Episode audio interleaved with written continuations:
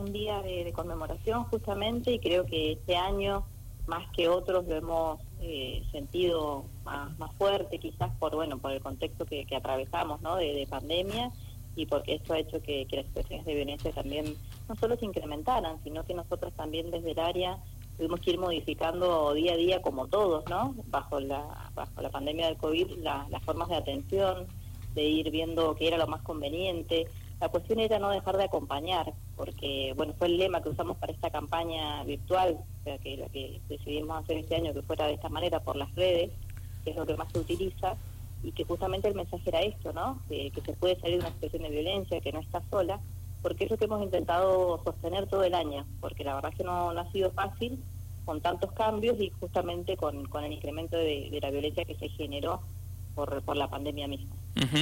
Eh, ¿Cuántas consultas por violencia han recibido en este 2020, Nadia? Mira, yo lo que siempre aclaro es que las estadísticas que hemos pasado ya hasta fines de octubre. Sí. que cada vez que termina el mes vamos haciendo la estadística nueva. Lo que hemos pasado es de enero a, fines de octubre y han sido 302 consultas. Eh, entonces es un montón comparado con años anteriores. Todavía falta el, registro de estos últimos dos meses, que suelen ser de, gran intensidad también. Así que han sido muchas. También remarcamos que por ahí en el, momento de, mayor aislamiento, cuando inició esto en marzo, eh, ese mes que estuvo cerrada la oficina, se, trabajó todo telefónico, ¿viste? Para poder sostener las, demandas por el teléfono de guardia. Y solamente en ese mes tuvimos 95 consultas. Mm. Fue como muy intenso ese mes, como de mucho mucha improvisación para nosotras en un momento de la noche a la mañana tener la oficina cerrada, para nosotros eso es un montón, ¿viste? Porque la verdad que el contacto con las mujeres de la entrevista eh, es fundamental para poder acompañar en, la singularidad de cada caso. que tener que poder hacer ese acompañamiento telefónico fue como, como brusco, como, eh, como bueno, complejo, pero por suerte sirvió un montón. Lo bueno fue que pudimos sostener esos acompañamientos. Así que, y bueno, por eso mismo nosotros a partir de desde el 20 de abril eh, fuimos una de las primeras áreas exceptuadas del decreto, todas las áreas mujer, digamos, del país, porque se entendía que la emergencia había sido alta, digamos, que las situaciones violentas se habían incrementado justamente por el aislamiento. Mm. Así que ha sido un año como de, mucho esfuerzo, realmente creo que, que de parte de las mujeres sobre todo, ¿no? De poder resistir, sobrevivir a situaciones que si bien todos los años vemos que son difíciles, este año eran, eran mucho más complejas, todo, el sí. el buscar un alquiler en momentos donde era difícil alquilar, donde no se permitían las mudanzas. Digo, como que minuto a minuto íbamos eh, sorteando obstáculos para poder seguir acompañando. Y creo que, mm, que realmente ha sido de mucho esfuerzo para las mujeres, sobre todo quienes han estado atravesando situaciones de este tipo en este año. Sí, Nadia, em, justo se da este año también la particularidad de, la conmemoración de este día, el Día Internacional de, de la Eliminación de la Violencia contra la Mujer. Eh, el caso de Paula Toledo, ¿no? Em, digo, si hablamos de violencia contra la mujer, un claro ejemplo eh, ya yendo a los límites. con toda la violencia se puede sí, sí, en la ley. Sí, exacto. O sea, cualquier punto por donde lo mires hay violencia, ¿no? Eh, eh, no hace falta profundizar mucho más porque es conocidísimo este caso. pero digo, em, ¿qué, visión tienen ustedes? Eh, sé que están haciendo un acompañamiento especial a, la, a, Nuri Ribota, inclusive en este momento. por eso es que te lo consulto, ¿no? Porque digo, em, inclusive la, la justicia, y en eso te libero a vos, me hago cargo de lo que digo para no comprometerte salvo que vos quieras eh, manifestar después lo contrario.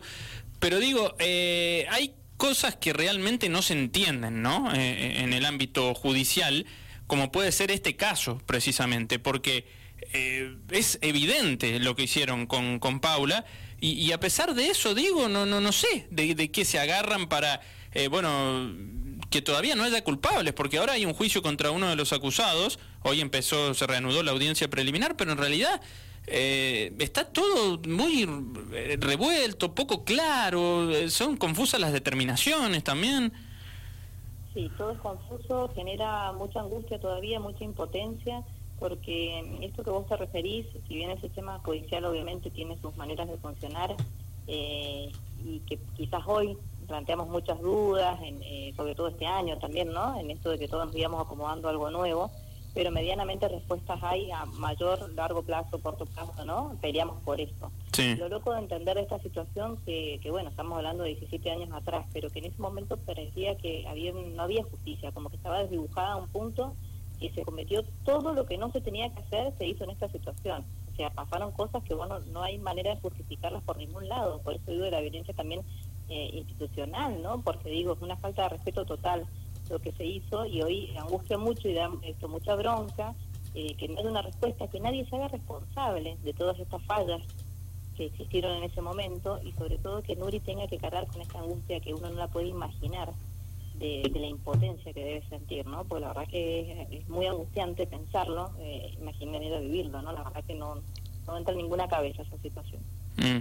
Sí, bueno, digo, ¿qué consejo brindarías vos eh, como coordinadora del área de mujer y género con Nadia Márquez? Estamos hablando a propósito, recordemos, eh, a, las familias, ¿no? A los padres, a las madres y a, las mismas personas, inclusive, porque, a ver, en este caso hablamos de una chica joven que sufrió eso en su momento, pero nadie, absolutamente nadie está exento de que le pueda suceder. No sé si, si dan algunos tips o, algo por el estilo que pueda ayudar a, una mujer en, este tipo de situación, no necesariamente en esta que es un caso extremo, me refiero. Estaba, estaba intentando contar para esto, ¿no? Tener en cuenta que la información es más que necesaria. Mm. Saber que hay una ley, la ley 26485, que es la ley que tenemos en Argentina, que es súper amplia, pero hay que hacerla valer y que por ahí tenemos tan naturalizado, te digo, estas situaciones de violencia, que somos parte o se va a quedar dando cada vez más y llega a extremos donde ya no podemos frenarla, ¿no? Entonces digo, tener esta información, poder detectar la violencia a tiempo siempre es lo más importante. El área está para eso, para cualquier tipo de consulta que puede ir la mujer en cuestión o un familiar, alguien puede ir a asesorarse, cualquier persona que necesite asesoramiento lo va a tener. Digo, siempre es importante prevenir digo, tener la información, cosa que ojalá no suceda, pero ante cualquier evento uno sepa cómo actuar, a dónde recurrir y qué es lo mejor que puede hacer. ¿El área está recordada en qué dirección y en qué horario funciona? Está en calle Saavedra 273, en la mañana, de lunes a viernes de 8 a 13 horas y en la tarde, de lunes a jueves de 15 a 18. Eh, pueden ir en cualquier momento, digo, hay un equipo interdisciplinario, digo, hay abogadas, hay licenciadas en trabajo social, hay psicólogas digo, es, como para que vayan con total libertad de lo que hablen queda ahí y que nadie les va a obligar a hacer nada que no quieran. Digo, son mujeres mayores de edad las que van a, y es la autonomía de su decisión. Es simplemente poder acompañarlas y brindarle herramientas y opciones a la hora de poder decidir. ¿Número de teléfono, Nadia? Sí, está el teléfono fijo, que es 442-2482, y si no, también hay un celular, que es 2604-059046. ¿Ese número de celular sería una guardia o solamente funciona en los horarios que mencionaste anteriormente?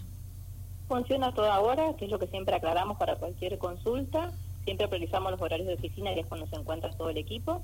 Y como siempre, si hay una emergencia por una situación de violencia, lo inmediato es el 911 que es quienes puedan recurrir de manera más rápida. Bien. ¿Cómo, ¿Cómo trabajan el tema? Porque sabemos que en muchos casos las mujeres no, no denuncian por una cuestión de miedo, eh, inclusive a veces conviven ¿no? con la persona, lo cual dificulta el llamado, o si no, no concurren personalmente por una cuestión de miedo. Eh, en ese tipo de situaciones, ¿qué, qué, qué se puede decir? Mira, en eso nos ha funcionado muy bien eh, la línea de WhatsApp, el teléfono este celular, porque ahí la mujer nos, puede agendar como a ella le parezca o no agendarnos y escribirnos por una situación puntual. inclusive saben decirnos en qué horario nos podemos comunicar. Ah, como Para que no corra riesgo, entendés que no esté el varón en, la casa o cuando ella sale a comprar, eso es lo que se va articulando. Y en otros momentos lo hacíamos mucho con las escuelas, ¿viste? Sí. Eh, en la medida que iban a llevar siempre a los niños era una buena excusa para nosotros entrevistarlas. Ahora este año, sin, sin la asistencia, digamos, presencial a las escuelas, ha hecho que se nos dificulte eso, pero la verdad es que el WhatsApp nos ha sido de bastante utilidad. Bien, eh, para despedirte, que sabemos que estás ocupada, el, eh, por último, el programa Potenciar, eh, si te parece recordar en qué consta y, y, si han recibido muchas consultas, también te pregunto. Sí, mira, hay dos programas que son los que se nombran con más frecuencia. El Potenciar está en vigencia actualmente desde fines de junio y desde fines de junio hasta la fecha se han incorporado 58 mujeres. Hemos mandado esas solicitudes. Ese programa eh, cobran 8.500, 9.000 pesos por un tiempo de un año, 12 meses. Y tienen que hacer una contraprestación que va variando. Puede ser la terminalidad educativa, puede ser una capacitación en un oficio, hay como distintas opciones. Ese está en vigencia y se, se, llena un informe, digamos, eso va por sistema y tiene un tiempo de demora como de dos meses para el alta.